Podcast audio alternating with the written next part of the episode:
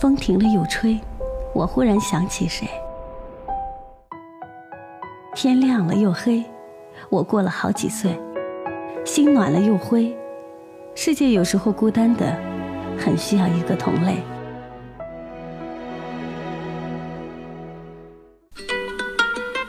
我们是一群热爱声音的人，我们因声音结缘，辗转在文字的美丽中，我们收获着快乐，也收获志趣相投的同类。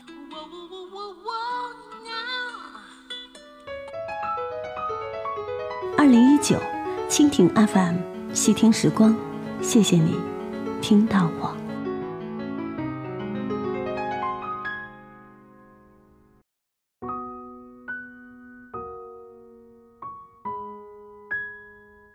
嗨，你好，晚上好。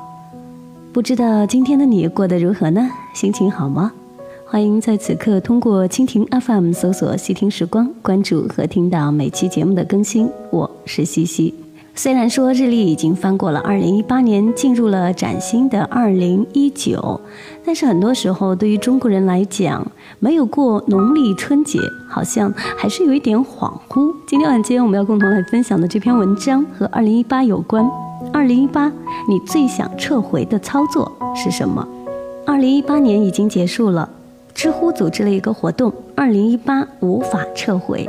大家纷纷开始缅怀、纪念、回忆、追视这并不圆满却已经过去的一年。这一年有快乐，也有遗憾。如果能重来，你最想撤回的操作是什么？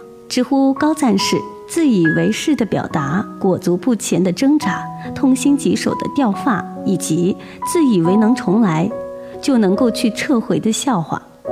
是的，的确有点笑话的意味。对于刘强东来说。估计最想撤回的操作，一定是在美国那个杯盏交错之后的晚上，不仅亲手崩塌了自己的人设，还让京东蒸发了几百亿的市值。对于一堆升级了微信七点零版本，并且强烈的表示怀旧老版本的人来讲，最想撤回的操作，一定是按下了升级按钮那一刻的从容。对于二零一八年初兴高采烈等待牛市降临的朋友来讲，最想撤回的操作，一定是在二月的时候看着崩盘想止损，而最终等到了套牢牢的今天。对于我来讲，野心最小气，格局最屌丝。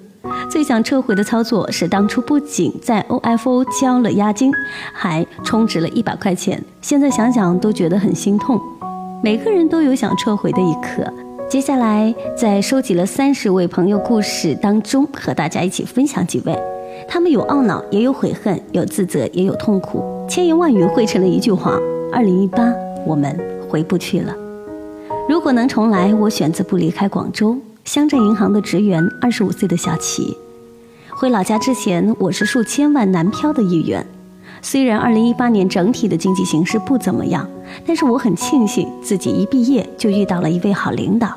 我是学会计专业的，但是选择了跨行就业。领导手把手教我写文案、做运营、谈商务。虽然天天都在加班，虽然经常要挤三号线，虽然广州的房价从来没有下降的趋势，但是我在这里待得很开心。广州没有深圳那么年轻，也没有上海那么小资，没有北京那么有活力。可是我还是觉得它很好，因为它让我看到了普通人实现阶层跨越的可能性。奈何承受不住家里人天天的电话，你一个女孩子天天在外面漂泊怎么行？爸妈老了，你就回来待在我们身边，我们俩也好放心。每一次电话都是一次撕裂，在这种反复腾挪灵魂的撕裂当中，我回了老家，放弃了曾经的作家梦，不安心的做了一名乡镇银行柜员，每天一遍一遍的告诉客户，你没有带身份证不能办理业务，不是本人不能办理银行卡密码更改。每天骑电动车来回家里和银行一个小时，是我一天当中最自由的时光。而家和银行对我来讲就是牢笼，心中有一匹野马，但家和银行不是草原。我也很绝望，感觉这半年在家把脑子和手都呆废了，想也想不明白，写也写不出来。如果能重来，我一定不会回老家。那时候的我，不说是职场的女强人，至少是比现在强大的人。再来看看这位。二十二岁的中医院护士喜子，做护士就这点好，节假日的时候永远都在上班，非节假日的时候可以攒几天假出去玩。上班的工作压力太大了，不缓解一下不行。于是乎，今年一月份，我一个人去了一趟泰国。如果你认为出国一定会带来一段邂逅，那你就错了。男朋友那样浪漫的古巴风里，只存在于无敌童颜宋慧乔演的韩剧当中。谁知道在倒数回国的日子里，我遇到了一个帅气的小哥哥。如果那天我们没有一起躲在屋檐下避雨，如果我没有碰巧迷路向他问路，如果我的手机没有出现故障可以进行地图搜索，如果我没有很倒霉的丢掉钱包，可能他也不会好心的给我指路，帮我搜索路线，带我去吃特色的小吃。嗯，可是最后我也不会喜欢他。回国的前一天，我请他吃鸳鸯锅，他笑着说：“四川人为朋友做的最卑微的事情就是吃鸳鸯锅。”他还是把我当做朋友的。我到现在还记得那天的夕阳下，他穿着没有褶皱的白衬衣，斜靠在电线杆上抽烟，连身后的影子都散发着魅力。分别前的半小时，我表白了，他却拒绝了我。这真是2018年度最烂的梗。之后我和他分别回国，他的微信静悄悄地躺在置顶的位置。但是，一年过去了，同城的两个人连话都没说过。如果当初我没表白，现在是不是还能一起去夹个娃娃？后悔的我肠子都青了。2018的撤回来不及，很多人都有各种想撤回的操作，不说出那一句伤他心的话。不要卖掉北京的房子，不要让他通宵加班之后陪我逛街。买了的健身卡不去运动，天天熬夜喝酒吃快餐。买了一百节课，却没有一节在认真的学习。然而我们什么都改变不了，什么也撤回不了。时间就像擦着耳边呼啸而过的列车，风扬起发梢，你来不及做任何的表情，它却只留下轰隆隆的回声，还来不及回味，二零一八就已经过去了。但是幸运的是，二零一八留给我们的不仅是遗憾，也有更多的幸福。它好像也没有那么不堪。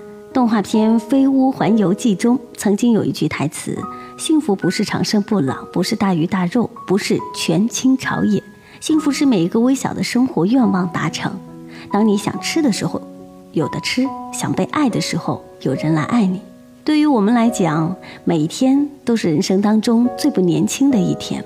可能会有幼稚、不成熟、荒唐和错误，但是他们都是我们人生当中浓墨重彩的一笔。今年辞世的霍金说：“只要活着，就有希望。”如果你对这个2018曾经失望过，不用撤回了，2019能够不再让你失望。感谢收听今晚的细听时光，听完节目记得早些入睡。曾经在年少时光常忧伤。其实那年纪根本不懂，不知不觉的时光在流转，竟然忘了我一直在寻找，一直在寻找无忧无虑的蓝天，在寻找没有忧伤的世界。遇到的眼神能。像雪莲一，真不染，怎样的夙愿才能静好了岁月？一直在寻找无忧无虑的蓝天，一直在寻找无忧无虑的蓝天，一直在寻找没有忧伤的世界，一直在寻找没有忧伤。只在孩子的画面里见过如此。单纯的那天，让我安静的看着时光从此不再荏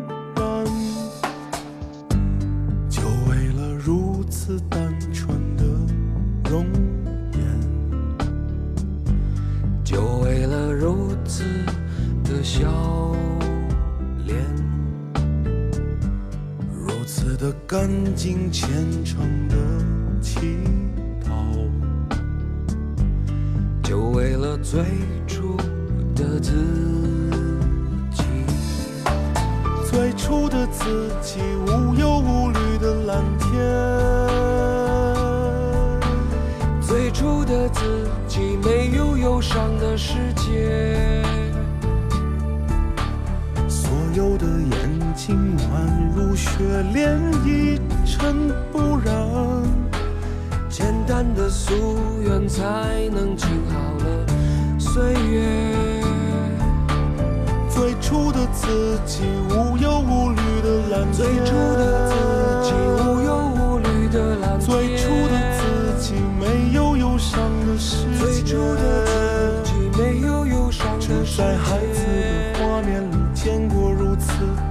纯的那天，安静的看着时光从此不再荏苒。啦啦啦啦啦啦。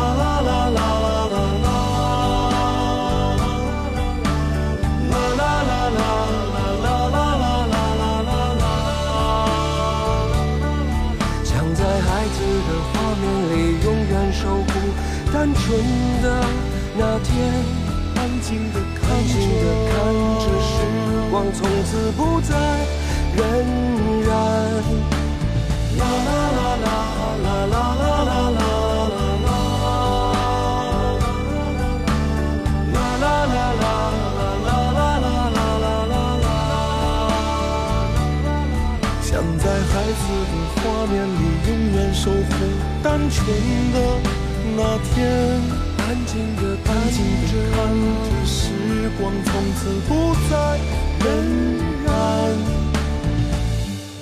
我竟然突然流下了泪。